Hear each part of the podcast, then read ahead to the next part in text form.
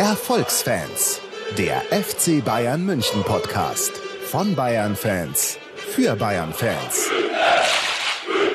Und hier sind wir wieder. Erfolgsfans Folge 43. Nach einer unfassbar langen Pause nehmen wir auf am Mittwoch, den 7. August 2013 mit mir, Nikola Emig, und ähm, dem wunderbaren, jedoch technisch nicht ganz so versierten Ruben Schulze-Fröhlich. Servus Ruben. Servus Nico und gleich eine Spitze zum Beginn der neuen Podcast-Ära der Saison 2013-2014, aber ich muss ihm leider recht geben, weil wir hatten eigentlich gerade schon aufgenommen und ich bin ja hier mit meinem niegelnagelneuen äh, MacBook Pro unterwegs und bin überhaupt kein MacBook Pro, wie sich herausgestellt hat. Und außerdem, ja. ihr seht kein Video von mir, falls ihr im Hangout seid oder falls ihr das Ding auf YouTube schaut, weil ich bin im tiefsten Allgäu, genauer gesagt unterm Königsschloss und da gibt's einfach kein schnelles Internet. Damn. Damn. Und jetzt MacBook hatten wir schon ewig gelabert und ich habe alles zerstört, weil ich nicht Aufnahme gedrückt habe. Jawoll, das gefällt mir. Genau. Also jetzt leuchtet dieser rote Punkt unten in der Mitte von dem Fenster, oder? Ja, ich bin schon in einem anderen Fenster und ich weiß gerade nicht, wie man dahin zurückkommt. Also er läuft, er leuchtet, glaube ich. Okay. oh Gott, wir sind wieder da, Nico. So. Wir sind wieder da, Mann. Ja, wir, ja, also ich bin auf jeden Fall da, weil mein roter Punkt leuchtet. Ob du dann noch da bist, das sehen wir dann im, im Anschluss, wenn ich das abmische. Aber wir, wir tun es mal so, als wärst du auf jeden Fall da. Ich, ich Wie bin, geht's? Ich bin am Start. Ja, mir geht's, mir geht's gut. Ich bin quasi gerade im Urlaub, deshalb bin ich auch im Allgäu. Ich muss sagen, ich habe diese äh, kurze fußballfreie Zeit ge fast gebraucht, weil der Adrenalinspiegel nach dem Champions League Finale, der war bei mir einfach sowas von mhm. hoch. Ich war, ich habe es einfach nur genossen und ich finde es fast immer noch äh, schon traurig, dass es jetzt wieder weitergeht, weil jetzt geht es irgendwie wieder bei null los. Ich meine, das kann uns nie, nie wieder jemand nehmen, äh, was wir erreicht haben. Das ist historisch, da werden unsere Enkel noch drüber reden, aber trotzdem, jetzt zählt wieder alles auf den Platz. Ja, ich muss auch ehrlich sagen, das ist tatsächlich die schmerzfreiste Sommerpause, die ich seit ja. langem in Erinnerung habe, weil normalerweise habe ich schon gedacht, oh Mist, jetzt war es das letzte Spiel und jetzt ich jetzt kommt so lange kein Fußball mehr und habe dann jedes Vorbereitungsspiel aufgesaugt und das war dieses Mal nicht so. Ich war tatsächlich jetzt einfach so ein bisschen zufriedener. Ja, klar, man, man war ja, man konnte ja auch zufrieden sein. Ich sitze hier gerade mit meinem Europapokalsieger-T-Shirt, ihr könnt es nicht sehen, aber ja, es ist einfach so ein, ein geiles Gefühl, dass wir das geschafft haben. Es ist unglaublich. Und gestern noch die, der Derby-Sieg in der Regionalliga, FC Bayern 2 gegen 60 2. Ein schönes Jahr. Unfassbar, unfassbar. Und was mir die neue Saison auch äh, absolut versüßt, ist das, was hier über meiner linken Schulter schon an der Wand hängt. Und zwar haben wir letzte Saison vom Fossi so ein schönes Postergeschenk gekriegt. Das könnt ihr jetzt yeah. hier vielleicht auch sogar sehen. Es ist unfassbar. Ich habe es gleich gerahmt und hingemacht und man äh, kann da mit so einer App das abfilmen und dann werden da so Videos abgespielt auf dem Handy. Ich bin völlig begeistert und stehe den ganzen Tag stundenlang davor. Das ist geil. Nein, das also nicht jeden Tag, ja, aber ich bin auf jeden Fall äh, lange davor gestanden und habe abgefilmt. Vielen Dank dafür. Freut mich immer, wenn ich hinschaue. Ja, so geht's mir auch. Einfach, einfach ganz, ganz toll, wenn man dann da sowas Physikalisches aus dieser digitalen Welt zurückbekommt für unseren Podcast. Das ist der Wahnsinn. Ich war komplett genau. begeistert, ja. Das ist echt geil. Jawohl. Hey, es ist geil. Ich kann, ich kann eine Nase bohren, ohne dass es jemand sieht, weil ich keine Cam anhabe. Das gefällt mir. Ja, ähm, die heutige Aufnahme äh, wird vielleicht ein bisschen chaotischer, weil wir aus unserer üblichen Struktur ja ein bisschen ausbrechen. Es gibt ja quasi keine wirklichen Spiele, aber wir werden halt einfach mit euch alle brisanten Themen der Sommerpause oder dieser Zeit jetzt durchgehen. Wir werden Pep Guardiola anschauen, die Transfers, wir werden auch die Probleme ansprechen, Fans und Uli Hoeneß. Wir werden die Vorbereitungsspiele ein bisschen angucken und natürlich machen wir dann auch einen Ausblick auf das allererste Spiel FC Bayern München gegen Borussia Mönchengladbach. Wir haben viele Fragen von euch erhalten, die werden wir versuchen zu beantworten. Und ja, ähm, ich würde sagen, wir fangen an mit den traurigsten und schwersten Brechern, Nico, oder? Wie siehst du das? Sehr gerne. Dann knall ich es doch einfach auf ich den Tisch. Genau. Ich habe so ein leichtes Déjà-vu-Erlebnis. Ja, das liegt vielleicht daran, dass wir das gleiche Gespräch vor fünf Minuten schon mal geführt haben. Danke, Nico, dass du mich ja. daran erinnerst. Es wird nicht das letzte Mal sein. Genau, also wir reden nochmal ganz kurz, was heißt ganz kurz, wir reden nochmal über Uli Hoeneß, einfach weil wir es müssen, weil der Mann für den FC Bayern München eine solche bedeutsame Persönlichkeit ist, dass auch wir an diesem Thema, obwohl es mich teilweise schon extrem nervt, einfach nicht vorbeikommen. Genau. Soll ich es kurz zusammenfassen? äh, ja, bitte. Also, momentan nimmt das ganze Thema wieder ein bisschen Fahrt auf. Äh, Uli Hoeneß wurde jetzt offiziell von der Staatsanwaltschaft München 2 angezeigt, also Anklage wurde erhoben. Das heißt, das Verfahren äh, wird wahrscheinlich eröffnet. Da geht es noch durch so ein paar so Dinge durch. Aber es wird jetzt langsam ernst. Es hieß zwischenzeitlich, dass Uli Hoeneß mit einer zweijährigen Bewährungsstrafe davonkommen könnte, weil sogar die Staatsanwaltschaft nur diese fordert. Das hat die Staatsanwaltschaft aber jetzt zurückgewiesen. Und jetzt, gerade heute, als wir aufnehmen, sickert durch, dass es einen Informanten gibt, der behauptet, und zwar hieb- und stichfest von einer Anwaltskanzlei vertreten, dass Uli Hoeneß mehr als 500 Millionen Schweizer Franken in der Schweiz gebunkert haben soll. Davon hat er damals auch die Abendzeitung berichtet. Allerdings hat da damals noch keiner geglaubt, dass es wirklich so ist. Man ging immer von einer Summe um die 20 Millionen aus. Wenn das jetzt wirklich 500 Millionen Franken sind, das waren damals ungefähr 325 Millionen Euro, dann wäre das Ganze natürlich noch eine viel, viel größere Hausnummer. Und auch aufgedeckt worden ist, dass es 33.000 Kontobewegungen auf dem, Kon auf dem Konto, auf diesem einen von Uli Hoeneß gegeben hat, was natürlich auch eine ja, wahnsinnsgroße Zahl ist. Uli Hoeneß selbst macht sich momentan rar, aber es wird bald spannend werden, wenn halt dann der Prozess losgeht. Habe ich das richtig zusammengefasst? Ich hoffe ja, ich hoffe, ich habe nichts vergessen. Ja, war äh, wie immer hervorragend. Und ich habe es vorher auch schon mal gesagt, ich finde es echt unfassbar, wie viel Geld das jetzt tatsächlich einfach ist. Ähm, weil es gab ja mal diese, die, es gab doch mal diese Summe von, ja, es ist auf jeden Fall nicht mehr als 20 Millionen, weil sonst hätte das mit dieser ganzen Steuerhinterziehung und so niemals auf eine Bewährungsstrafe Strafe raus, rauslaufen können. Aber jetzt sind es halt auf einmal mehr als zehnmal so viel. Ähm, der Betrag, also mehr als zehnmal so hoch, finde ich unfassbar, so viel, so viel, dass da so viel Geld überhaupt äh, ein einziger Mensch besitzen kann, der nicht irgendwie ein riesiges Unternehmen besitzt oder hochgezogen hat.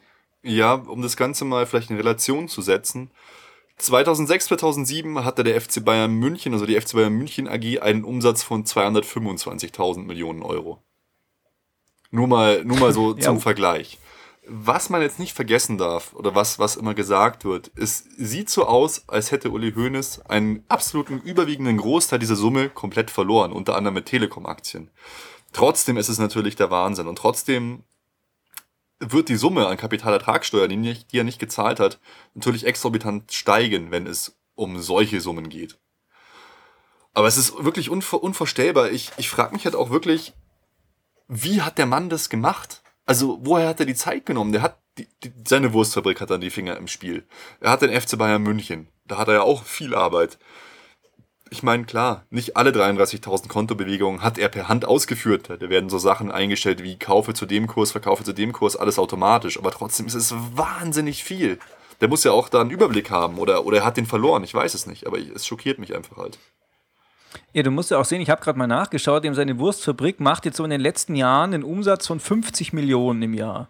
Ein Umsatz, weißt du? Und dann musst du halt erstmal so viel Geld haben, dass du überhaupt auf 350 Millionen kommen kannst. Ja, ich denke halt mal, so unfassbar. es hat ihm ja dieser damalige Adidas-Chef Geld geliehen. Ich denke, er mhm. hat ein gewisses Spielgeld gehabt und so wie es mir vorkommt, hat er halt am Anfang wahrscheinlich sehr, sehr viel gewonnen und dann immer weiter verloren. Mhm, also er hat einfach Glück gehabt am Anfang, ja. Wobei ja. das halt schon krass ist, weißt du? Ich meine, der wird ihm ja keine 100 Millionen geliehen haben, oder? Nee, nee, nee, da, da, das steht da, glaube ich, fest, wie viel das war. Das waren gar nicht so viele, ich glaube 10 Millionen oder so, ich weiß es nicht mhm. genau ja nix. Ja. Natürlich, als, als FC Bayern Manager hat er meines Wissens nach immer einfach eine Million Euro im Jahr verdient. Und er hat natürlich auch viele Seminare gemacht, so Managerseminare, ja. aber, aber da hat er immer gesagt, dass er das Geld spendet. Also da hat er für einen Auftritt immer, glaube ich, so 35.000 Euro genommen. Ich weiß es nicht mehr genau. Irgendwie solche mhm. Summen. Aber es ist, es, ist, es ist krass und es ist halt einfach auch der Wahnsinn, dass einem Mensch wie Uli Hoeneß sowas passiert, dass der da vor allem auch diese Selbstanzeige falsch abgibt, dass die nicht durchgegangen ist. Es, ist, es schockiert mich immer noch, weil er hat Geld, er hat Berater und er hat es anscheinend trotzdem nicht geschafft. Ja, auf jeden Fall äh, sieht das Ganze jetzt tatsächlich einfach überhaupt nicht gut aus. Also wenn der noch äh, dem Knast ein Schnippchen schlagen kann, sozusagen, das würde mich am Stand heute ziemlich, ziemlich wundern, wenn da jetzt nicht noch andere Sachen rauskämen. Ja, ich bin, ich bin ja auch immer davon ausgegangen, dass er wirklich in den Knast geht, vor allem weil er immer mehr so durchsickert, dass er keinen Promi-Bonus hat, sondern wie die äh, SZ das geschrieben hat, einen Promi-Malus. Also die wollen ihm wirklich ein Exempel statu äh, stat äh, statuieren, weil es auch so gut geklappt hat, weil die, die Zahl der Selbstanzeigen so wahnsinnig hochgegangen ist. Also er ist einfach ein öffentliches Druckmittel par excellence für alle anderen Steuersünder.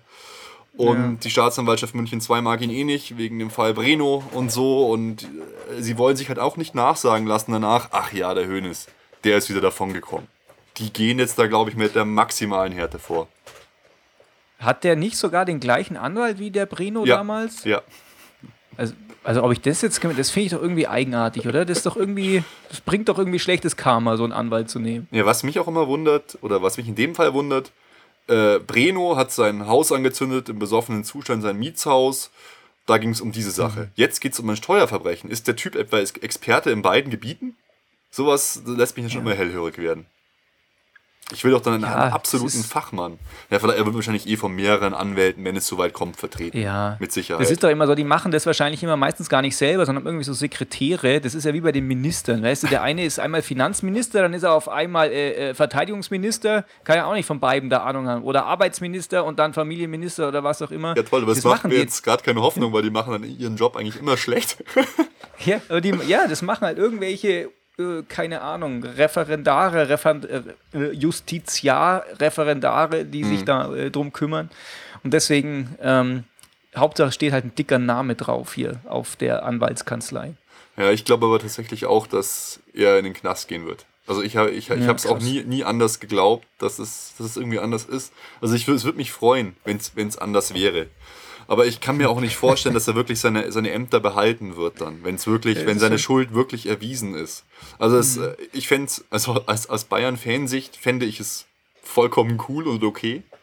Aber er wäre halt so angreifbar, es wäre einfach unglaublich. Und wenn man dann diese ganzen Compliance-Regeln aus den Vorständen und so äh, kennt, dann weiß man, dass es eigentlich nicht geht.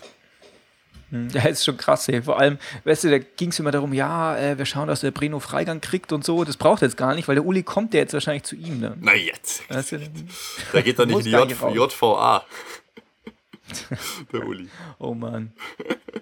Naja. Jetzt fängst du auch naja. schon an mit solchen fiesen Witzen. Das ja, ich ja, weiß. Es war ja auch in Dortmund so brutal. Die ganzen Dortmund-Fans grölen Uli in den Knast oder Höhnes in den Knast und dann die Bayern-Fans, das fand ich total geil. Ohne Uli wärt ihr gar nicht hier. Ja. ja, man muss einfach abwarten, schauen, schauen, was dabei rauskommt, aber es sieht einfach nach wie vor nicht gut aus. Ja. Und das wäre schade. Weil naja, für den Uli sieht es nicht gut aus. Ja. Für den Rechtsstaat sieht es gut aus. Ja, und für den FC Bayern sieht es in dem Fall halt schlecht aus, weil der Uli ein wichtiges Puzzlesteinchen oder eins der wichtigsten Puzzlesteinchen in den letzten Jahren überhaupt beim FC Bayern München war und ist. Mhm. Und er ist halt einfach eine Legende. Ich bin ja nach wie vor dafür, ach, wir, müssen ihn, wir müssen ihn einfach rausholen, wir müssen den Support zeigen. Lass uns eine Petition, Petition starten. Wir sprengen ihn frei aus dem Knast. Ja. Ja, ich muss ja schon sagen, also ich bin da schon, äh, wenn der wirklich diese Straftaten begangen hat, dann muss er schon auch für gerade stehen, wie jeder andere auch. Natürlich. Mich ärgert halt, dass er es gemacht hat. Das ärgert mich halt. Mich ärgert, das dass er es gemacht ich gern rückgängig machen. Und mich ärgert, dass er so dilettantisch war und nicht mal diese Selbstanzeige geschafft hat. Das ist halt, mhm. das ist halt, finde ich, einfach nicht Uli Hoeneß-Style. Und ja, nein, alles andere hast du recht.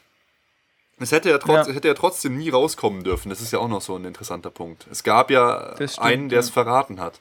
Und das ist, äh, ist auch eine schwere Straftat, sowas zu verraten. Ein Whistleblower sozusagen. Naja, ja, genau.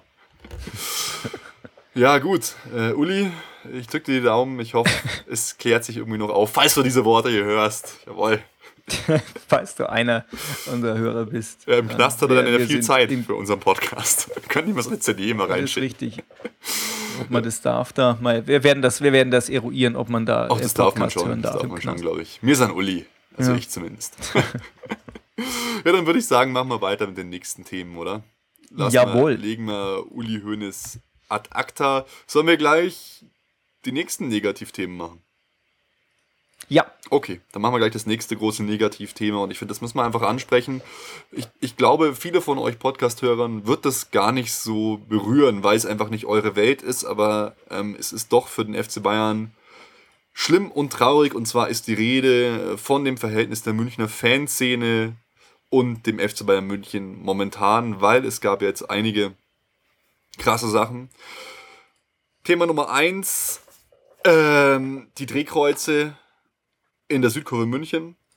Das ähm, führt dazu, dass nur noch wirklich ähm, die genaue Anzahl der zugelassenen Zuschauer in die Kurve kommen können. Es gibt kein, kein Geschmuggel mehr von Leuten in die Kurve. Das heißt aber auch, dass die Südkurve, wie man sie kennt, zerstört ist. Das muss man so hart sagen. Ähm, einige Gruppierungen, ich glaube Inferno Bavaria, hat gesagt, sie wollen die Heimspiele boykottieren. Äh, viele Fans, äh, auch zum Beispiel hier der, ähm, wie heißt der, Stefan Viehhauser, der hat das ganze Thema auch in die SZ getragen, was ich sehr cool fand.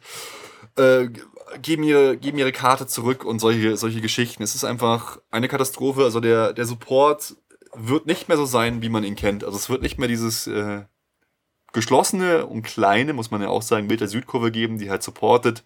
Das wird wegfallen. Und das ist schon krass. Also die Die Hard-Fans, die Stimmung ist einfach komplett am Boden.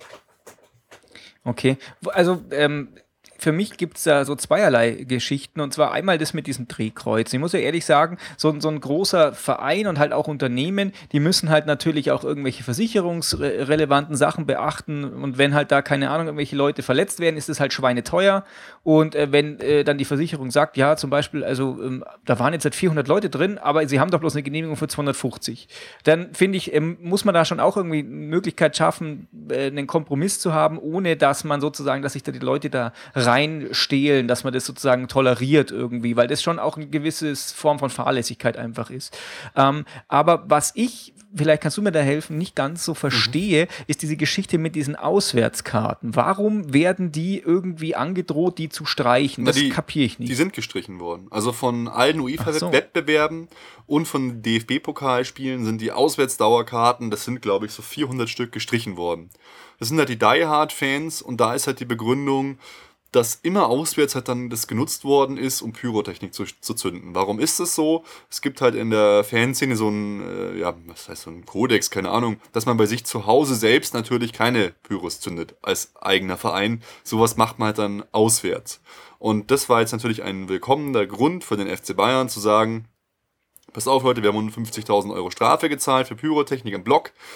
Und viele von diesen Pyros kamen angeblich äh, von den Fans mit den Auswärtsdauerkarten. Wir streichen das jetzt. Und äh, noch viel schlimmer, es sollen, es wird auch angedroht, dass die Auswärtsdauerkarten für die Bundesliga gestrichen werden. Und das bedeutet dann einfach, dass du so einen organisierten Support, diesen harten Kern, den wirst du einfach dann nicht mehr haben, weil die müssen sich dann selber die Tickets besorgen, jedes Ticket wieder einzeln. Es gibt einfach keine Konstanz mehr in der Fanszene. Okay. Ähm, aber ich muss daher auch wieder sagen, ähm, ich meine, es ist ja jetzt ja nicht das erste Mal, dass der FC Bayern sagt, nö, wir wollen keine Pyros, hört mal auf, weil ich meine, da sind ja auch ähm, häufig irgendwie Geschichten, die dann schon nicht mehr ganz so legal dann eben sind mit diesen Feuerwerkskörpern. Weiß nicht, ob das im Bereich von, von Straftaten oder so fällt, aber und wenn die Leute darauf nicht hören, was, was soll man dann anderes machen? Ja, aber das ist ja auch sippenhaft, so weißt du, du, du die wissen nicht, wer das war die, die, ähm, die hauen jetzt da quasi einfach mal mit dem, mit, dem, mit dem großen Hammer drauf und hoffen halt möglichst viele zu erwischen. Es sind natürlich auch viele Trittbrettfahrer, äh, Trittbrettfahrer dabei. Und trotzdem, finde ich, ist, kann die Pyrotechnik oder diese Pyro-Sachen, das kann kein Grund sein, um jetzt diese Möglichkeit des organisierten Supports für alle zu streichen. Die haben ja gleichzeitig dann auch noch äh, wieder 55 Stadionverbote ausgesprochen, völlig willkürlich. Und wer die Münchner Fanszene kennt, der weiß, dass 55 äh, Stadionverbote schon sehr viel sind, weil der harte Kern ist nicht so groß. Ja, es ist, es ist momentan richtig, richtig bitter und ich kann nur jedem äh, versprechen, ihr werdet es merken, selbst am Fernsehschirm, was da jetzt fehlt. Und wenn äh, mhm. wer das Derby äh, 60 gegen, gegen Bayern verfolgt hat, der konnte hören, was möglich ist, wenn wirklich die Die Hard Fans im Stadion sind und wie geil das auch ist. Und das haben auch, äh, es waren ja auch Pep Guardiola und Co. und Matthias Sammer im Stadion, die werden es auch mitbekommen haben. Aber es wird ihnen egal sein. Also das heißt jetzt halt eben im besagten Artikel in der SZ, da ist der FC Bayern die schlechte Stimmung einfach in Kauf nimmt, weniger Ärger äh, und mit der Argumentation, ja Mai, FC Barcelona hat auch keine aktive Fankurve mehr. Hm. Es geht halt immer mehr in die Richtung, ich, ich, ich verstehe dann deine Einwände auch schon, aber keine Ahnung. Ja, ich, ich finde es ja, einfach wir katastrophal. Wir müssen ja unterscheiden. ich bin ja auch absolut für gute Stimmung und ich bin total für ähm, absolut 100% Support an die Fans, die halt 100% Support einfach geben. Das finde ich auch total wichtig. Aber die haben ja Aber keine ich Möglichkeit halt immer mehr. gefährlich. Ja, aber weißt du, das ist ja jetzt halt nicht, ähm, das ist ja alles jetzt das Ende von der, oder das ist ja alles eine lange Entwicklung jetzt gegangen, dass jetzt tatsächlich diese Schritte hier ergriffen werden. Ich finde das auch total schlimm und ich finde es total heftig und ich finde es viel schlimmer, äh, fände es viel besser, wenn man sich irgendwie an den Tisch setzen würde und da halt was ausmachen könnte, irgendwie, keine Ahnung, vielleicht einen, einen Verhaltenskodex von, von Fanseite unterschreiben und dass sozusagen dann ähm, Konsequenzen einfach von der Fanszene selber verhängt werden, dass die dann sozusagen äh, das verwalten und sagen, also Leute, so geht's nicht, dann bleibt ihr jetzt das nächste Mal zu Hause oder was auch immer. Weiß nicht, wie das durchführbar ist. Aber ich muss auch auf der anderen Seite sagen, dass man halt einfach ähm, wenn, wenn das Ganze schon so einen langen Weg gegangen ist und wenn man halt auch einfach Sachzwänge erfüllen muss, zum Beispiel Auflagen von der Liga, Auflagen von Versicherungen, Auflagen vom Brandschutz oder was auch immer oder einfach allgemeine äh, Sicherheit, dann, dann muss man halt auch als, als Verein eine Verantwortung für, für die Menschen da übernehmen und sagen, Leute, also wir sind halt einfach nicht mehr wie 1985, wo die Leute einfach in den, in den Käfig gepfercht wurden und da durften die dann machen und schmeißen, was sie wollten, sondern das Ganze hat halt mittlerweile einfach Ausmaße angenommen. Da müssen wir halt sozusagen ähm, als vielleicht äh, pädagogische Instanz da sagen, also Vorsicht, jetzt, dann müssen wir halt jetzt mal diese Schritte ergreifen. Ähm, Ja, aber wie gesagt, ich bin auch völlig dafür, dass die Leute da maximale Stimmung kriegen und maximalen Support eben machen können. Aber ich finde auch, dass man nicht bloß sagen kann, auch wenn der FC Bayern jetzt diese, diese Sachen hier verhängt, diese, diese Konsequenzen, dass man sagt, oh, ähm, also äh, die sind jetzt böse und äh, wir haben eigentlich überhaupt gar nichts gemacht. Mm, Ja, in, ein- einen interessanten Punkt hast du angesprochen. Ich finde, der ist auch relativ, äh, ja, nee, nee, der ist relativ wichtig, der, der Punkt Dialog. Und den gab es ja anscheinend überhaupt Ja. nicht. Es gab anscheinend Ja. keinen wirklichen Dialog und das ist halt der, der Fehler. Und das hat sich anscheinend auch geändert, weil äh, ein Hörer von uns hat mir auch erzählt, dass früher, vor vielen Jahren, ähm, da ging es um Randale beim Derby gegen 60, dann haben sie gesagt, ist der Uli irgendwie hergefahren und hat gesagt, pass auf, mach keine Randale und jeder von euch kriegt ein Trikot.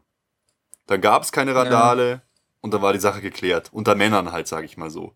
Und würde es so einen Dialog geben, ich glaube, dann würden sich viele Sachen ganz anders verhalten. Aber den gibt es halt überhaupt nicht. Anscheinend gibt es da keinen Kontakt. Es gibt dieses Treffen, aber da sind eh nur hörige Fanclubs dabei. Und äh, momentan läuft halt alles auch über diesen komischen Professor Salewski, da äh, wurde uns ja auch schon von erzählt. Und das ist halt ein ehemaliger Terroristenbekämpfer und so macht er anscheinend auch seinen Job. Also es ist halt, ähm, ja, es ist, es ist krass. Schade, dass, dass die Möglichkeit des Dialogs einfach überhaupt nicht au ausgeschöpft wird. Ja, das ist richtig, aber ich habe schon auch irgendwie das Gefühl, dass das alles so ein bisschen Denken von so Altvorderen ist. Weißt du, natürlich war das früher so. Es waren früher auch, also Unternehmen, die halt auch einfach klein sind. Da war, ich habe mal bei, bei einer, bei einer äh, Firma gearbeitet, die so äh, Industrieelektronik hergestellt hat. Und am Anfang, als ich da angefangen habe, war das in dem Wohnhaus drin. Ich habe da teilweise Sachen, äh, äh, ich saß auf der Badewanne und habe äh, Sachen programmiert, solche Geschichten. Dann kam mal der Chef her und hat dann gesagt, ja, Herr Emig, wie schaut's denn aus? Ähm, können Sie das noch machen? Dann habe ich das halt gemacht. Und dann äh, drei, vier Jahre später hat die Firma so ein enormes Wachstum hinter sich gehabt, dann habe ich auch nicht mehr mit dem Chef geredet. Dann habe ich einfach nur noch mit dem Mitarbeiter geredet, der halt sozusagen für, für diese Sache zuständig war, wo ich beigetragen habe. Ja, aber da gibt es ja so keinen halt Mitarbeiter auch. mehr zum Reden. Ja, den Salewski gibt es. Ja, aber zu dem kannst du nicht einfach hingehen mit dem Reden. Es gibt, da, so. es gibt da keinen aktiven Dialog aber ich habe gedacht, das soll dieser Konf Konfliktmanager sein. Ja, der, der, der äh, erklärt Also- es denen halt und legt Sachen fest. Es gibt niemanden, du kannst dich einfach irgendwo anrufen und mit denen reden. Okay. Und das ist halt einfach ein bisschen da das fehlt mir Problem. natürlich so ein bisschen die Einsicht. Vielleicht, wenn- vielleicht brauchen wir auch nochmal, sozusagen, wenn da überhaupt kein Weg mehr offen ist. Ja. vielleicht brauchen wir auch einfach Wir wieder brauchen da jemand, der Ahnung hat. einen, äh, genau, einem prominenten und äh, sachkundigen Gast. Den Herrn Salewski vielleicht. Genau, den Herrn Salewski, wir laden ihn ein. oh Mann. Ja gut, das ist, ist auf jeden Fall absolut nicht erfreulich. Also die, die Gräben sind tief und äh, die, die Positionen sind getrennt wie noch nie. Ja. Und das ist einfach schade. Ich Ja. fand es übrigens vorher total nett, wie ich nach einem 5-Minuten-Monolog von dir höre. Also eine interessante, Sache hast du übrigens gesagt. Äh, Der Rest war halt einfach Bullshit, Mann. Äh, ja, wie, wie immer. So ist es halt. Ja, Nein, Quatsch, so meinte ich es natürlich überhaupt nicht. Ja, ich weiß. Lass uns weitermachen im Programm. Okay, machen wir weiter im Programm. Äh, wollen wir einfach auf unsere Hörerfragen antworten? Vielleicht erledigt sich dann alles andere eh von selbst. Wir sprechen sukzessive über alles.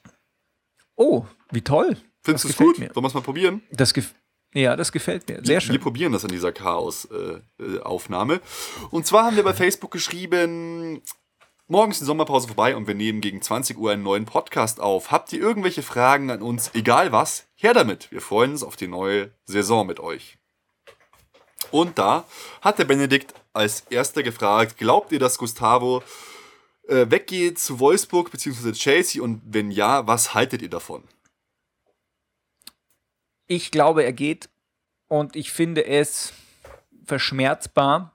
Also ich glaube, dass er geht, weil er gesagt hat, ähm, dass da Diskussionsbereitschaft besteht und man muss gucken, was eben da jetzt alles so passiert. Und äh, deswegen glaube ich, dass da schon das ein oder andere am, ja, gemauschelt wird. Es war ja auch so, dass der FC Bayern offiziell sogar bestätigt hat, bei Gustavo sind wir kommunikationsbereit. Und ich halte es tatsächlich für verschmerzbar, weil ähm, so ein Spielertyp wie er nicht notwendig ist in so einem System. Der war auch immer zunehmend, fand ich, bei, bei äh, Heinkes nicht mehr so sinnvoll. Ähm, der war gut zu so Zeiten, ähm, als ich kann mich an ein Spiel gegen Inter Mailand erinnern, als man ihn einfach gegen, gegen äh, Wesley Snyder gestellt hat. Mhm. Weißt du? Der kann mhm. halt den einfach die ganze Zeit beschäftigen und äh, die ganze Zeit äh, die Wadeln äh, äh, beißen, grätschen, Ball abnehmen und sowas. Aber ich glaube, sowas, den braucht man nicht mehr mittlerweile. Das ich finde, wobei er schon so langsam bei mir so ein, so ein Liebhabniveau erreicht hat, wo ich schon fast schade finde, wenn, mhm. er, wenn er gehen würde. Also ich glaube auch, dass er geht wenn die Summe, die so ähm, ja, durchgesickert ist, 20 Millionen Euro zu Wolfsburg war es, wäre es natürlich unglaublich viel. Ich ja. bin schon traurig, dass er geht, weil er hat einfach auch einen wahnsinnig, wahnsinnig guten Confed Cup gespielt, war da Stammspieler, war sehr stark. Er war immer gut, wenn wir ihn gebracht haben, um das Spiel einfach zuzumachen. Es war knapp, wir haben ihn gebracht mhm. und er hat das Spiel zugemacht.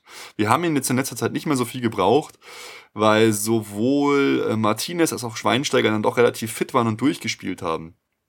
Und jetzt braucht man halt ja. umso weniger, weil es eigentlich nur noch einen nominellen Sechser gibt und selbst Leute wie Martinez zurück in die Abwehr rücken sollen. Und deshalb, ja, ich bin traurig, weil ich finde, er ist ein guter Spieler, entwickelt sich gerade erst weiter. Natürlich ist er auch ein, so ein Spieler, der extreme Unruhe ins Spiel bringt, wenn er am Ball ist, finde ich. Er legt sich den Ball immer weit vor. Man hat, man hat, immer so ein bisschen ja. Angst, aber er schafft es dann meistens doch. Und im Zweikampf ist er halt ja. einfach wahnsinnig äh, stark, wahnsinnig verbissen, so ein bisschen Marke Mark van Bommel, hat öfter mal eine gelbe Karte bekommen und so. Sagen wir es so, ich verstehe jetzt, wenn er weggeht. Und es macht in der jetzigen Konstellation sicher auch Sinn. Ja, gerade bei dieser Überbelegung, die im Mittelfeld einfach ist, äh, wird einfach das schwächste Glied fliegen und äh, Team Moschuk ist schon weg, das heißt, er ist jetzt dran. Ja. ja. Wahrscheinlich. Dann mach doch weiter mit der nächsten Frage. Ja, Moment, ich muss das hier erstmal öffnen. Dann mache ich einfach weiter. Der ja, Andreas fragt, sieht Guardiola albern aus in seinen Outfits? Wäre Trainingsanzug oder Anzug nicht passender? der Andreas, der haut die Sachen Was meint er? Meint er, Leute, also, den, wenn ich äh, darauf antworten darf, es ist mir scheißegal, ja. was der Mann da anhat. Hauptsache, er bringt seine Leistung. Man muss konstatieren, dass er wahnsinnig gut gekleidet ist und dass alle Frauen völlig ausrasten, wie geil er aussieht. Also wird schon passend aussehen mit seinem Outfit. Und ich, ich muss auch sagen, auch ich habe mich erkundigt, was er denn da für Hemden trägt, weil er, auch ich bin ein relativ dünner Spargel, ein, ein langer Lulatsch sozusagen. Und diese Slim Fit der Marke Olympus sind doch relativ äh, gut aussehend.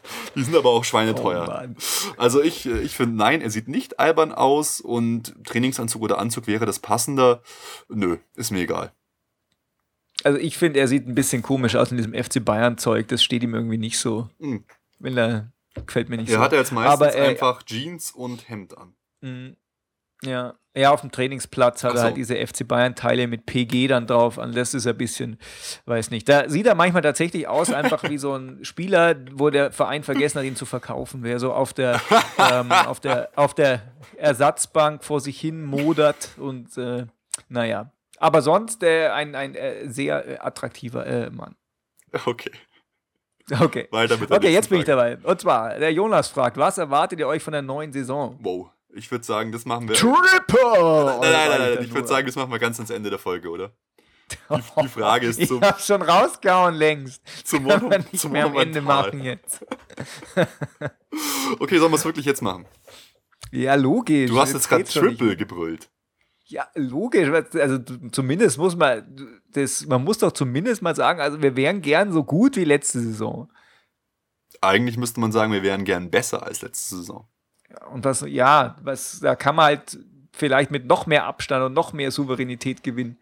Ähm, also ich finde, man sollte schon versuchen, es zu halten. Natürlich ist es unrealistisch, jetzt zu sagen, wir wollen jetzt nochmal das Triple, aber ich finde schon, dass man sagen, das Selbstbewusstsein haben sollte, sagen, also das wäre schon äh, befriedigend.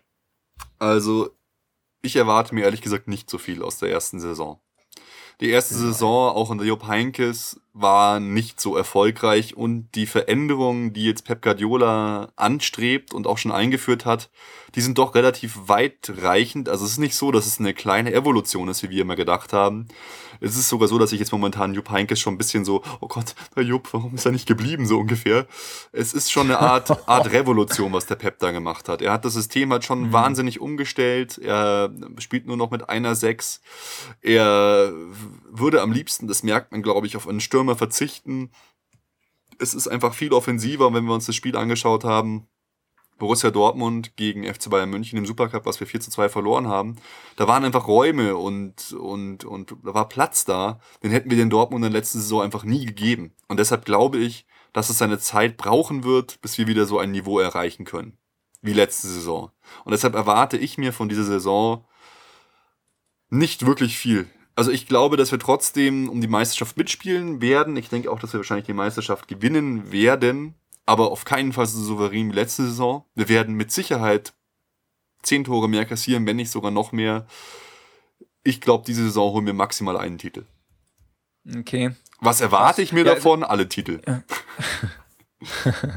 Also ich muss äh, ehrlich sagen, ich glaube, der hat halt jetzt einfach auch noch total viel rumprobiert. Ich glaube Ja. schon, dass das, wenn wir jetzt halt am Freitag das erste Spiel dann sehen, dass das Genau. schon was ganz anderes eben aus, ausmachen wird.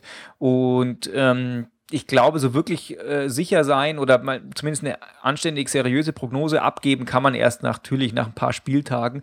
Aber ich glaube, man sollte zumindest mal gucken, dass man so gut ist wie, wie letztes Jahr. Gerade man hat einen Trainer, der ähm, weiß nicht, ob der besser ist, aber er hat auf jeden Fall einen besseren Ruf und er ist ein bisschen sozusagen, hat ein bisschen was verändert und spielt halt, lässt, möchte halt einfach den Fußball spielen, der ähm, oder er hat, er weiß, wie man Fußball spielen lässt, der einfach über mehrere Jahre eine, eine Dominanz im, in, in Europa eben erzeugt. Man hat Spieler gekauft, ähm, die ohne Frage äh, hervorragend sind. Also ich glaube, man muss schon sagen, also Leute, also so, so wie letztes Jahr wäre schon gut. Ja, aber das ist, da, da fehlt mir einfach der Glaube. Die letzte, letzte Saison war einfach so perfekt eingespielt. Das war einfach so unglaublich. Das war eine Saison für die Ewigkeit. Also gerade in der, in der Punkteausbeute und so in der Bundesliga. Aber ich lasse Ja, mich gerne überraschen. Ja. Der Adimir, äh, Admir äh, fragt, Grüß Gott vom Buffalo USA. Glaubt ihr, wir haben Jawohl. zu, zu viele Mittelfeldspieler und warum Thiago? Jawohl, hey, greetings to Buffalo. Jawohl. Wonderful. Toll. Ähm, ich finde nicht, dass wir zu viele haben, weil äh, ich glaube, wir haben, also eher haben wir zu viele Stürmer, finde ich eigentlich, so nach diesem, was ich jetzt in den letzten äh, Wochen so gesehen habe. Ich glaube, man kann gar nicht zu viele Mittelfeldspieler haben. Der, äh, der Pep, der stellt ja sogar den Lahm ins Mittelfeld. Das ist ihm völlig egal. Hauptsache, es sind Mittelfeldspieler da. Dass der Rest macht, ist nicht so wie die Torwart und Mittelfeldspieler. Und deswegen glaube ich nicht, dass wir zu viele haben. Ähm, und ich glaube aber, dass Thiago von ihm tatsächlich so ein, so ein bisschen, er weiß halt, was der kann und er weiß, dass der gut ist. Und ich glaube, für ihn war das so ein bisschen ein Safe Bet. Der hat so gesagt, also der, der kann eigentlich alles. Das heißt, ich bin mir jetzt noch nicht so hundertprozentig sicher, wo ich jetzt tatsächlich einen Topstar brauche, um das zu verstärken. Aber wenn wir jetzt den Thiago nehmen, haben wir auf jeden Fall schon mal nichts falsch gemacht. Also äh, Thema Thiago, glaube ich einfach, es war auch so ein gewisse, gewisses kleines Machtspielchen, weil er hat ja die gan- schon unter Druck gesetzt, dass er auf einmal gesagt hat, mitten in der Pressekonferenz, sowas gab es ja auch noch nie, Thiago oder keinen. Und da, muss, da mussten sie halt handeln. Thiago kennt er, hatte vorher eigentlich gesagt, dass er von Barcelona keinen Spieler holen will, aber es gibt ja so den einen oder anderen Giftpfeil, der gerade hin und her geschossen wird. Da Oh wird ja, da gibt's Beef. äh, groß gelästert und viel Tragik und so. Thiago, warum Thiago? Naja, Thiago kann im Mittelfeld halt auch alles spielen, ist eigentlich eher auf der 6 zu Hause, ist halt unglaublich technisch äh, versiert und unglaublich ballsicher. Er ist einer, der auch gut in die Spitze spielen kann und der auch torgefährlich ist. Man hat es auch jetzt schon ein paar Mal gesehen. Er kann diesen geilen, äh, hohen Pass in die Spitze spielen. Siehe Supercup auf Müller, äh, da ging der Ball auf, an die Latte und solche Sachen. Das kann er halt sehr gut oder auch in den Testspielen auf Ribéry. Und ja, er ist halt einer, den man braucht, wenn man wirklich das System Barcelona beim FC Bayern spielen will. Und so sieht es momentan aus. Ein technisch versierter Spieler, der gute Pässe spielen kann, in die Spitze, der den Ball halten kann und weiterverarbeiten kann. Und darauf wird es halt ankommen. Und ja, ja, ein Safe Bet ist er, weil er, weil er ihn kennt. Haben wir zu viele Mittelfeldspieler?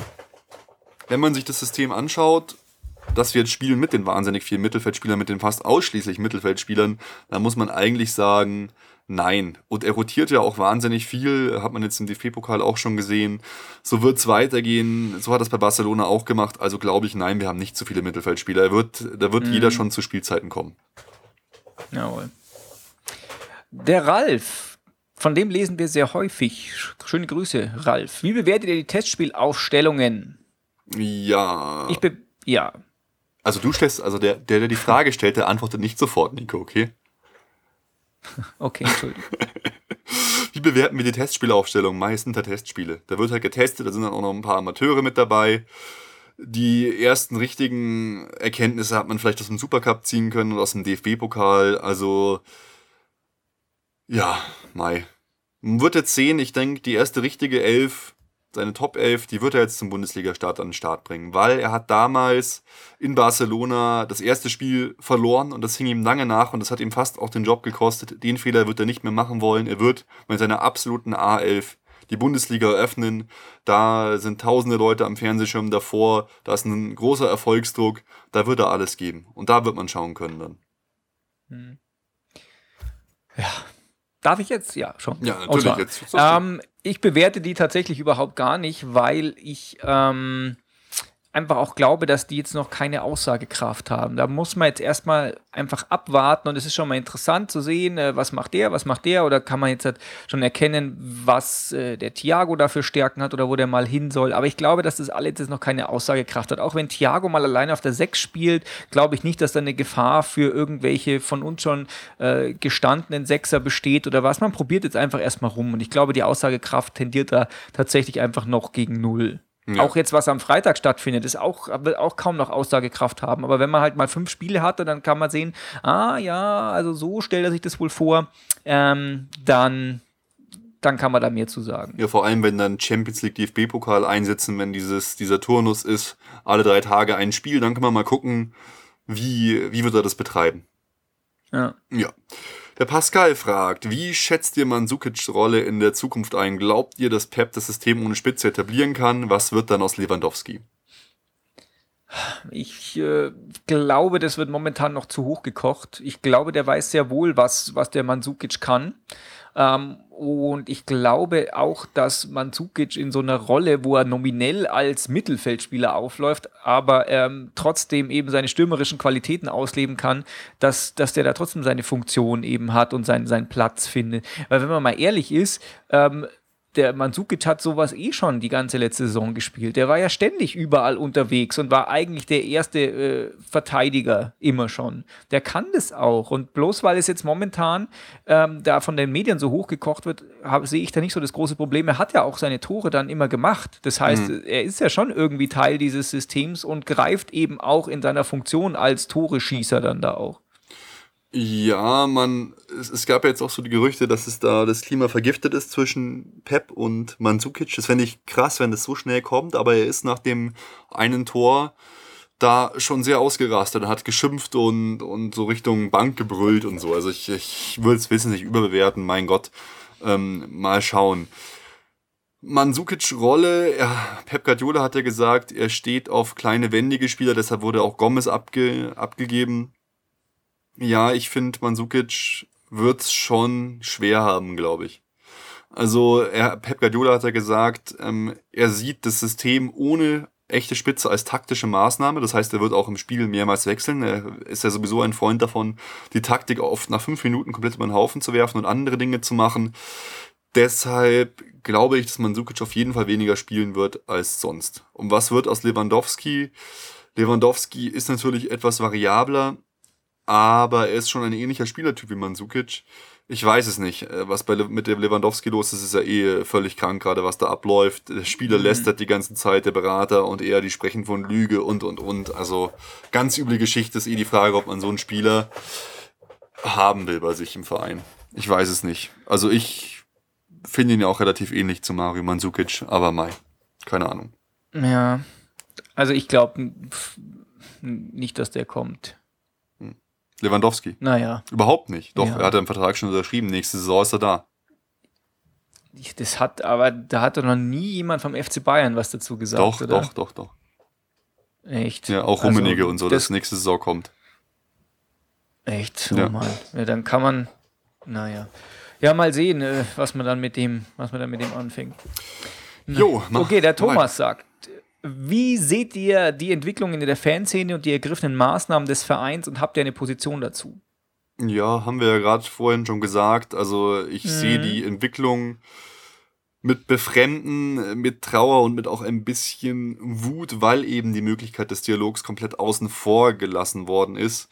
Ich glaube, die Maßnahmen sind komplett übertrieben und werden dem Verein auf Dauer schaden. Hm. Du siehst es ja ein bisschen anders, aber das macht ja auch nichts. Genau, also ich sehe halt einfach auch noch die Sachzwänge dahinter, die auch so ein, ein Unternehmen wie der FC Bayern einfach erfüllen muss. Aber ich, wir sind auch dafür, äh, beide, glaube ich, dass man einfach sagt, Dialog muss äh, her. Aber wir hatten auch gesagt, wir brauchen jemanden, der da wirklich Ahnung hat, weil so ja. wirklich drinstecken in diesen Drehkreuzen tun wir nicht. genau. Wir werden nur manchmal ja. mit reingenommen und das war's dann schon. Ja, das war's. Ja, der Olaf äh, fragt, auch ihn interessiert ein Blick auf die Entwicklung zwischen Verein und Fanszene, das haben wir beantwortet. Darüber hinaus, wie sind eure persönlichen Erwartungen für die Saison? Auch das haben wir schon gesagt. Und wie schätzt ihr den Einsatz der Spieler im Laufe der Saison ein? Wird es einen relativ engen Stammkader geben oder wird im größeren Rahmen rotiert? Hm. Ich glaube, dass auf den meisten Positionen mh, hm, naja, auf den meisten kann man nicht sagen, aber ich glaube, auf, auf Schlüsselpositionen wird tatsächlich immer die, wenn die gleichen Leute spielen und das glaube ich vor allem in der Abwehr, vielleicht mal mit Abwechslungen, dass da ja, Martinez oder sowas reinrutscht. Ähm, ich glaube, im Mittelfeld wird relativ häufig gewechselt werden es ein bisschen jedes Spiel so ein bisschen anders das Mittelfeld da äh, sich darstellen wird. Mhm. Ja, ich glaube auch, dass er mehr rotieren wird als Don Jupp. Ich glaube auch, er wird mehr ähm, wettbewerbsorientiert rotieren. Das heißt, er wird mhm. im DFB-Pokal andere Stammformationen haben als in der Bundesliga, aber das hat er auch schon oft gemacht. Er, er hat das Credo ausgegeben, ich, irgendwo habe ich es gelesen in seiner Biografie, kein Spieler sollte in der Woche mehr als 100, Milio 100 äh, Minuten Spielzeit haben. Das heißt, ein mhm. Spiel durchspielen und eins eingewechselt werden für eine kurze Zeit. Bin gespannt, ob er das beim FC Bayern auch so durchziehen wird. Ja. Jo. Gut. Der Stefan fragt, habt ihr das Amateure-Derby verfolgt? Ja, leider konnte ich nicht im Stadion sein, weil ich, wie gesagt, im Urlaub bin. Ich habe den absolut empfehlenswerten Live-Ticker vom Club Nummer 12 natürlich, jawohl, hier muss ich ihn nochmal supporten, verfolgt und es war einfach unglaublich. Ich wäre, wäre sehr gern da gewesen. Zuschauerrekord, über 10.200 Zuschauer. Äh, die Bayern-Fans haben enorme Alarm gemacht, die Bayern-Amateure haben gewonnen, äh, geile Choreo gab's, Wahnsinn. Und das ist ja auch das, was ich gesagt habe. Ich habe das Gefühl, dass sich so der harte Kern ja zu den Amateuren orientiert. Was natürlich schade ist, aber verständlich, weil da kann man halt noch sich ein bisschen mehr ausleben, mehr singen. Da kann jeder auch einfach hingehen, auch so Leute wie ich. Ich gehe auch sehr gerne zu den Amateuren. Kann man einfach hingehen, sich das Spiel anschauen und mit den Leuten singen. Und sitzt nicht irgendwo im, im Oberrang und hat nur Leute um sich herum, die überhaupt keinen Bock auf Support haben. Also ich kann euch nur empfehlen, Leute, geht zu den mhm. Amateurspielen. Jetzt auch wieder in der Hermann-Gerland-Kampfbahn. Exzellent. Schönes Stadion, macht viel Spaß. Und geile Spieler, die Spieler von morgen könnt ihr auch beobachten. Ja, da steckst du, ja, da steckst du viel mehr drin als ich. Ich habe das noch nicht so wirklich verfolgt, aber ich werde es, glaube ich, mal mit dir da hingehen, wenn du da immer so schwärmst von. Ja, wirklich. Lass uns, lass uns da mal zusammen hingehen. Es ist einfach ja. ähm, nur cool. Es macht wirklich Spaß. Dann nehmen wir noch den, den Napto mit und stellen uns neben ihn, wenn er twittert. Jawohl. Yeah, geil. Geil. Ähm, der Michael fragt, na endlich nochmal ein Podcast, wurde ja auch Zeit, bin schon auf Entzug. Jawohl, das gefällt mir. Was mich interessieren würde, glaubt ihr, dass wir mit Pep in den nächsten Jahren ähnlich erfolgreich sind wie mit Jupp? Und werden wir mit Pep für die anderen Mannschaften unausrechenbarer, das heißt spielen wir variabler als unter Jupp? Und wer wird für euch neben Dortmund die Mannschaft, die um die Meisterschaft mitspielt? Viele Fragen auf einen Schlag. Ja, also ich glaube, wir werden ja, es ist halt immer hart, in einer Saison das Triple holen. Aber ich glaube tatsächlich, dass wir in den nächsten drei Jahren nochmal die Champions League gewinnen. Ähm, ich glaube auch, dass wir tatsächlich unausrechenbarer werden, ja. weil so dieses ganze System ähm, auch wenn das halt nicht eine 1 zu 1 Barca-Kopie vielleicht werden wird, ist es aber trotzdem einfach total schwierig zu, zu spielen. Wenn einfach im Mittelfeld so eine Übermacht ist, dann hat man vielleicht zwar durchschaut, was so die Idee vom, vom, vom Pep ist, aber man kann trotzdem fast nichts machen, weil man den, weil der Ball einfach läuft und man nicht hinkommt. Und das ist natürlich schon eine Stärke, weil man hört immer, ja, die Mannschaft hat sich auf äh, die andere Mannschaft eben eingestellt und deswegen mhm. ist es so und so und so und so. Aber selbst wenn man sich einstellt, man kann trotzdem nichts machen, dann muss man halt tatsächlich einfach viel besser sein als der andere, um trotzdem da den Stich zu machen. Und deswegen glaube ich, dass wir da deutlich variabler sind. Und ich glaube, ähm, bis auf Dortmund wird niemand um die Meisterschaft mitspielen. Ähm, sind wir ähnlich erfolgreich wie mit Jupp. Ich glaube, dass wir in den nächsten Jahren nicht nochmal so erfolgreich sein werden wie in der letzten Saison. Das war einfach eine Übersaison. Ich glaube nicht. Ich meine, es hat zwar Jürgen Klopp auch gesagt, nie wieder wird jemand so viele Punkte machen in der nächsten Zeit. Aber ich glaube nicht, dass wir den Rekord der Punkte aus der letzten Saison so schnell knacken werden. Aber ich glaube auch und äh, dass wir eine gute Chance haben, nochmal die Champions League zu gewinnen. Ganz einfach, weil ich auch keine wirkliche Konkurrenz sehe. Ich sehe die Konkurrenz momentan eher schwach. Auch die Transfers, die jetzt getätigt werden, mein Gott, ähm, Real Madrid holt wahrscheinlich hier meinen Liebling äh, Gareth Bale, aber dafür geben sie wahrscheinlich auch Cristiano Ronaldo ab und so weiter und so fort. Und auch ein, ein Wechsel allein wird denen nichts bringen, solange die keine Konstanz, keinen Trainer haben und nichts. Also ich glaube, die Konkurrenz lässt es zu, dass wir auf jeden Fall nochmal mit dabei sind. Wir werden unausrechenbare spielen, glaube ich. War auch interessant, was Lucien Favre gesagt hat nach dem Spiel in diesem komischen Telekom Cup dass wir überhaupt nicht zu greifen waren und dass er Zeit brauchen wird, um uns zu durchschauen. Es war einfach ohne einen großen Plan, den er vorher wissen konnte. Also ja, ich glaube, wir spielen auf jeden Fall variabler, auch weil Pep, wie gesagt, im Spiel die Position und die Taktik mehrmals ändert, teilweise nach fünf Minuten. Schreit da rein, ändert sich alles. Das ist sehr interessant. Spielt neben Dortmund noch eine Mannschaft um die Meisterschaft mit? Ganz ehrlich, wahrscheinlich nicht es wird so sein, äh, vielleicht gibt es eine kleine Überraschungsmannschaft, aber die wird bei diesen beiden Großmächten im deutschen Fußball nicht mithalten können. Dortmund hat sich auch sehr clever verstärkt, das wird gut werden. Die sind stärker als letzte Saison mit Sicherheit. Ähm, Schalke, naja, glaube ich nicht, dass die dranbleiben. Dortmund, äh, Bayer Leverkusen ist eine konstante Mannschaft. Ich, tippe, es wird sich nicht viel ändern im Gegensatz zum letzten Jahr. Würde mich nicht wundern, wenn die Plätze 1 bis 3 von den gleichen Mannschaften belegt werden. Hm. Der Manuel fragt, was haltet ihr davon, dass. Ach nee, du bist ja dran. Mit Vorlesen. Entschuldige. Wusste ich gar nicht. Was haltet ihr davon, dass Pep die Doppel-6 abgeschafft hat und somit in der letzten Saison so erfolgreiche Kombination aus Schweinsteiger und Martinez nicht mehr möglich macht? Ganz ehrlich, es macht mir Angst. Ich hätte gern Martinez und Schweinsteiger wieder zusammen im defensiven Mittelfeld gesehen, aber was man auch sagen muss, man, man kriegt ja dann immer so Taktiktafeln. Wir spielen jetzt 4-1, 4-1 oder sowas. Aber wie es dann wirklich auf dem Spielfeld ist, ist oft ganz anders. Also es kann durchaus sein, dass sich auch wenn der Martinez weiter vorne ist oder in der Abwehr, dass sie sich dann ähnlich wieder orientieren und ähnlich ausrichten. Also man sollte das nicht zu eng sehen mit dieser Doppel-6. Aber ich fand die Kombination trotzdem der Wahnsinn und Martinez hat uns einfach viele Spiele unter anderem ja vielleicht auch das Champions League Finale mitgewonnen mit dieser einen starken Aktion mit seinen Ballgewinnen, finde ich ihn extrem wichtig und in der Abwehr war er nicht gut. Da war er vor allem zu langsam im Laufduell, auch ganz gut zu sehen im Audi Cup gegen Manchester City, das erste Tor. Er wurde einfach mit Leichtigkeit überlaufen. Und als defensiver Mittelfeldspieler kommt dann von hinten der Abwehrspieler und macht mit dir zusammen Druck. Aber so war er der Letzte und das hat mir nicht gut gefallen.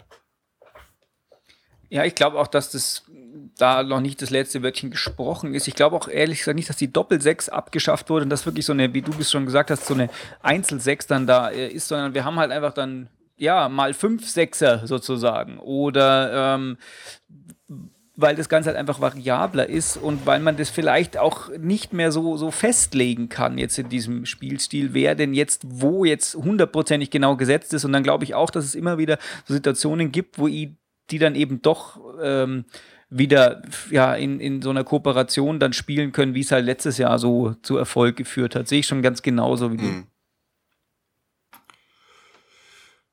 Okay, äh, der Thomas sagt, sehr schön, freue mich auf die Folge, vielen Dank. Äh, kann Uli Hoeneß Präsident bleiben oder schadet er dem FC Bayern mehr, als er ihm nützt? Ähm, er schadet mehr, als er nützt, wenn alles so ist, wie es ist. Jo. Wenn ähm, jetzt im momentanen Status, wo alles so ein bisschen so zwischendrin in der Schwebe ist, äh, ist lassen wir es mal so. Genau, finde ich auch. Also man muss, man muss einfach abwarten, was passiert. Nicht, nicht äh, vorher urteilen, bevor das eigentliche Urteil nicht gefällt worden ist. Der ja. Thomas spricht außerdem noch eine interessante News an. Ähm, Ribery ist unter den letzten drei zur Wahl des Fußballers des Jahres in Europa. Mit ihm, ich sag's mal kurz dazu, sind ja wieder Messi und Cristiano Ronaldo. Okay, what for? Also wirklich lächerlich, dass sie da dabei sind, finde ich. Die machen ihre Tore, die machen ihre Buden, aber in den entscheidenden Spielen haben sie einfach versagt sind nicht weitergekommen, haben nichts Weltbewegendes ja. bewegt. Lächerlich finde ich, dass die da überhaupt in den, und gegen Ribery antreten. Sollte Messi oder Ronaldo gewinnen, lache ich mich tot, dann raste ich aus. Aber er fragt weiter, Robben, äh, also unter den letzten drei, vor Robben, Müller, Schweinsteiger auf den Plätzen 5, 6 und 8. Die richtige Reihenfolge, Fragezeichen, Nico? Hm. Ja, also ich hätte vielleicht äh, noch Müller weiter vorne gesehen, um ehrlich zu sein. Ähm, aber der hat auch noch so eine Zukunft vor sich, dass ich glaube, dass das für Ribéry tatsächlich eine der letzten Chancen ist, dass er tatsächlich ähm, da so, so einen Titel eben abräumt. Bei Müller, der wird da, glaube ich, in Zukunft häufiger stehen. Ich denke, das passt schon so im Großen und Ganzen. Ich sehe es vielleicht ein bisschen differenzierter. Ähm, Ribéry war schon sehr gut in der Bundesliga auch, aber er war jetzt in den entscheidenden Spielen, an den entscheidenden Momenten nie der Mann für Tore. Und das finde ich immer ein bisschen schade. Er hat auch im Champions League-Finale gut gespielt, aber der Robben hat dann doch die Tore in Barcelona gemacht. Der Müller hat die Tore gegen Barcelona gemacht. Ribéry hat nicht getroffen gegen Barcelona, gegen Dortmund oder, oder wie sie alle heißen.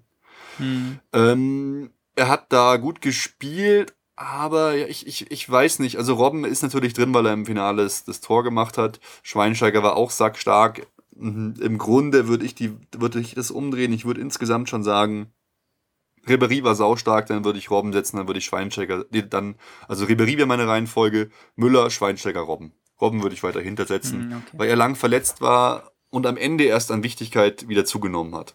Genau. Ja. Okay. Der Julian sagt, Schweini oder Thiago? Ja, Schweini. Ich kenne Thiago noch überhaupt nicht. Thiago ist ein unbeschriebenes Blatt. Bastian Schweinsteiger ist der Fußballgott aus Rosenheim.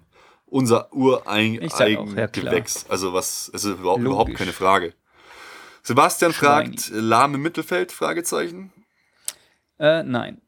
Nein. Er kann spielen, aber ähm, wir brauchen ihn einfach dahin, weil wir da keinen besseren haben. Auch. Er war jetzt im Mittelfeld ja. nicht schlecht, aber er hat sich so unfassbar gemacht auf seiner Außenbahn. Auch da ist er torgefährlich. Auch da bereitet er Tore vor. Hm. Jetzt geht's aber weiter hier im Staccato. Chris Götze als falsche Neun. Oh ja, das finde ich interessant. Ähm, das würde ich schon gerne mal sehen, wie das so funktioniert. Ähm, Müller fände ich da auch gut an der Position, aber ähm, von Götze hat man jetzt noch nicht so viel mitgekriegt, aber ich glaube, das wäre interessant. Die falsche Neun, das ist halt auch immer so ein, so ein Modebegriff momentan. Ich bin mir gar nicht sicher, wie das genau gespielt wird. Wir müssen mal schauen. Götze war noch überhaupt nicht fit. Lass uns einfach mal abwarten, was da passiert. Aber von der Anlage, ja, ist er wahrscheinlich Messi, wenn man ihn da vergleichen will, am nächsten von unserem Kader momentan. Ja. Und noch eine Frage, jawohl, vom Fossi hier. Yeah! yeah. Word up. Und zwar, Einlasskontrollen, Drehkreuze, Sitzstehplätze, Auswärtsdauerkarte und so weiter. Die Meinung der Südkurve, zumindest der Organisierten, hat dazu eine klare Meinung. Ich sehe das deutlich differenzierter und kann die Vereinsführung schon auch verstehen und einzelne Entscheidungen nachvollziehen. Und ihr?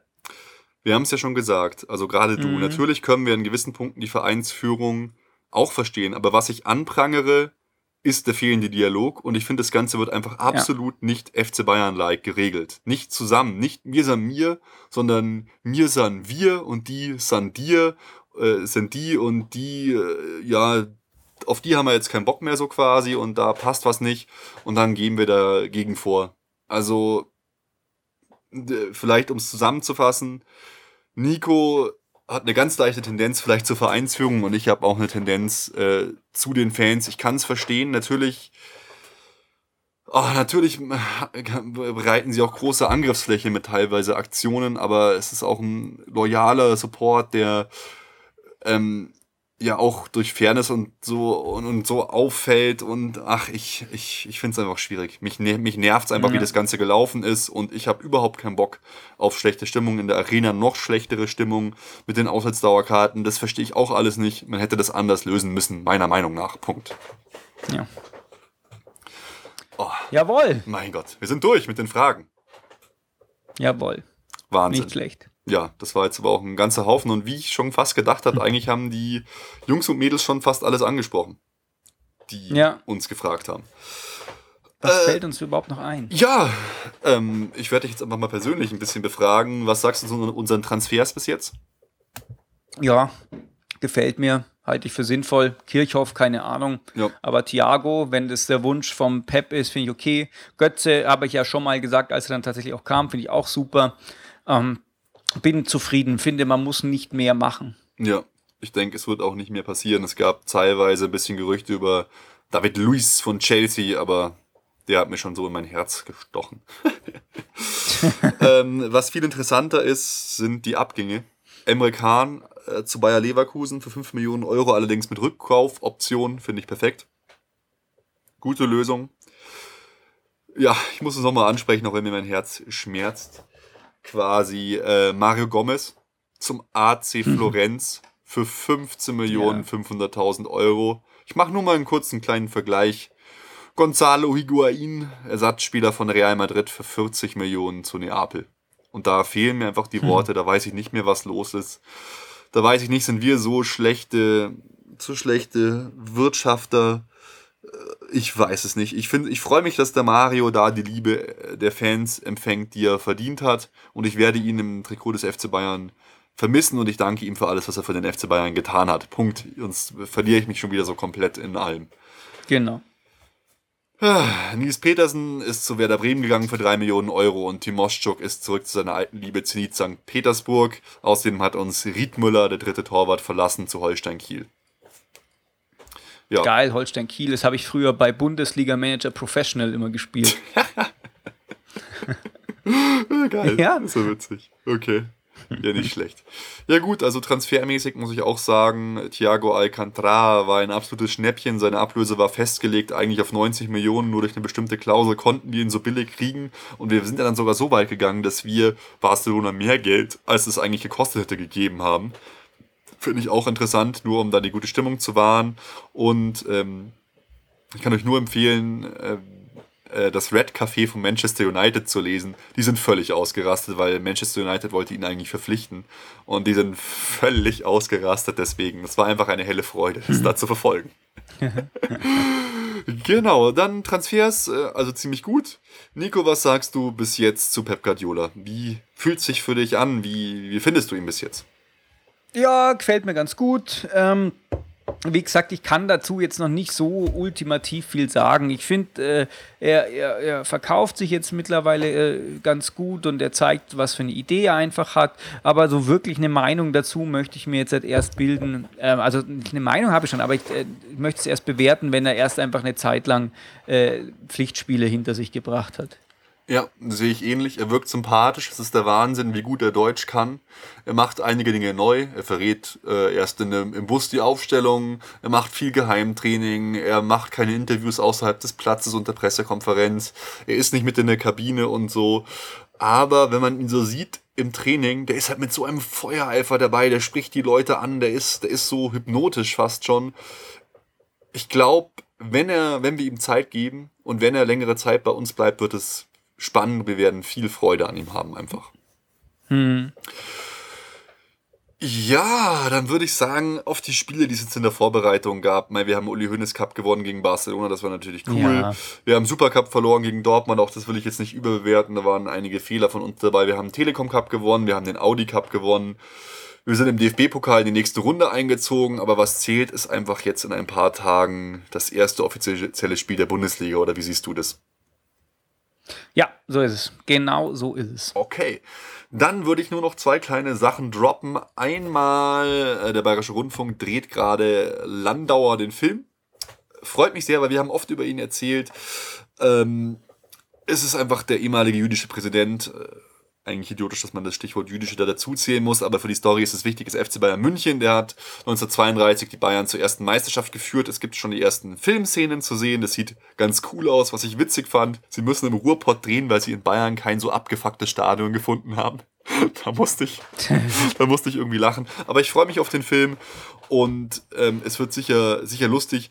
Das dauert noch, bis der in die ähm, in die Kinos kommt und so, aber äh, oder ins Fernsehen. Aber das wird sicher cool, über den FC Bayern was zu sehen, wobei ich gehört habe, dass es eigentlich überhaupt nicht um den FC Bayern gehen soll. Der soll im Hintergrund sein. Es geht halt um den Mensch Landauer, aber trotzdem sehr interessant. Ja. Und Nico, ich hoffe, du hast schon vorbestellt die Mir Sun Champions Blu-ray. Da freue ich mich schon wahnsinnig drauf. Eine Dokumentation rund um den Champions League League, die soll, die soll sehr gut sein. Es ist auch das gesamte Finale mit drauf. Es sind zwei DVDs, viel Bonusmaterial und, und, und, und, und. Ähm, die werde ich mir auf jeden Fall holen. Ich nicht, ich besitze keinen Blu-ray-Player. What the fuck? Tja, ja, du, du, du kaufst dir doch bald. Physikalische Medien, du holst dir doch bald nee, die Xbox physikalische One. Medien sind so 1995. Ich kaufe doch keine, kein, kein Medium mehr. Ich will das streamen, wenn dann. Oh mein Wo Gott, was, streamen? oh mein? Gott, grad, ich weiß, was ich gerade lese. Inklusive Original-Soundtrack Liebe ist meine Rebellion von Frieda Gold. Oh Okay, mein dann Gott. I don't want to live on Dann this planet ich. anymore. nee, ähm, Okay. man kann es sicher irgendwo streamen, lieber Nico. Ähm, aber ich wollte doch gerade sagen, du, hast, du willst doch die Xbox One kaufen. Ach so, ja. Blu-ray-Player stimmt, in your house, on your doorstep. Am So 20. läuft das. August Ich- erscheint die Blu-ray auf jeden Fall. Wir werden das verlinken. Ich werde es bestellen. Du wirst es bestellen. Jawohl, saugeil. Ja. Dann würde ich sagen, Nico, wir haben nur noch unsere kleine Vorschau zu machen. Am 9. August eröffnet der FC Bayern gegen Borussia Mönchengladbach um 20.30 Uhr die neue Bundesliga-Saison 2013-2014. Was sind deine Erwartungen? Wie geht's aus? Ich nagel dich fest. Du nagelst mich fest. Ja. 7-1. What the fuck? ja. Das meine ich ernst. Du 7-1. meinst es ernst. Okay, warte. Ah, Weil du es ernst meinst, werde ich es jetzt gleich äh, festhalten. sehr gut. Erfolgs, Fans, Tipp. Erster 7 zu 1. Spieltag. Nico. FCB. Ähm, FCB. Gladbach. Nico. 7 zu 1. Und ich sage, wir wir werden auf jeden Fall ein Tor kassieren. Ich bin mir ganz sicher, genau wie du, dass wir ein Tor kassieren wird, äh, kassieren werden. Wir werden aber auch viele Tore schießen. Das haben wir gegen die auch schon gemacht. Ich glaube, dass es um einiges geht, wenn wir nervös sind, werden, werden wir nicht nur eins, sondern zwei Tore kassieren. Ich glaube, wir gewinnen 4 zu 2. Jawohl, sehr schön. Was meint ihr? Fragezeichen. Ah, posten. Okay, es ist festgehalten. Wir kommen nicht mehr drum rum. Ach, ich freue mich einfach auf die neue Saison. Wie geht's dir? Jetzt geht's wieder los. Jawohl. Das wird, äh, jetzt geht's endlich wieder äh, in, in Mark und Bein. Jawohl. Und ich würde mich auch freuen, wenn wir nächste Saison wieder einige von euch treffen würden. Von euch Fans quasi und Hörern von den Erfolgsfans. Ähm, also sagt uns Bescheid, wenn ihr im Stadion seid. Wir werden einfach mal Bescheid sagen, wenn wir im Stadion sind. Und außerdem müssen wir natürlich auch noch pilgern. Und zwar zum Training. das müssen wir noch machen. Das ging ja leider nicht, weil Stimmt. ähm, das erste Training in der Allianz Arena war. Aber wir werden noch zum Training gehen und ich werde noch auf Knien äh, dem FC Bayern dafür danken, dass äh, sie Pep Guardiola geholt haben. Ja. Jawohl. Und nächste Folge gibt's schon nächste Woche. Und da, jetzt fallt nicht in Ohnmacht, ich werde das auch noch posten, da haben wir einen der größten Dortmund-Fans überhaupt, nämlich Marc Quambusch, zu Gast. Er hat schon Dokumentationen über Fußball gedreht. Er ist einer der Mitinitiatoren von der Aktion Kein Zwanni für einen Steher. Er schreibt für die FAZ, glaube ich, für die Elf Freunde. Er ist beinharter Borussia Dortmund-Fan. Und genau deshalb, genau deshalb werden wir ihn zu uns einladen und einfach mal sprechen über den BVB, das Verhältnis zum FC Bayern, Mario Götze, Lewandowski und, und, und, und, und. Ja, da freue ich mich Ich schon. freue mich drauf. Es wird Jawohl. der Wahnsinn. Ich glaube, es, ich glaub, es wird der Wahnsinn. Wir werden vielleicht neue Fanschichten erobern. Die Dortmund-Fans, die werden uns in Scharen zuhören. ja, Nico, es war mir eine Ehre, es war mir ein Freudenfest. Wir sind, wir sind wieder da. Jawohl, Leute, wir sind wieder da. Jawohl, wir werden uns, äh, wir werden uns bald wieder hören. Nächste Woche schon. Ich sag ciao, Jawohl. servus. Ciao. Servus. Alle Informationen rund um unseren Podcast findet ihr unter www.erfolgsfans.com.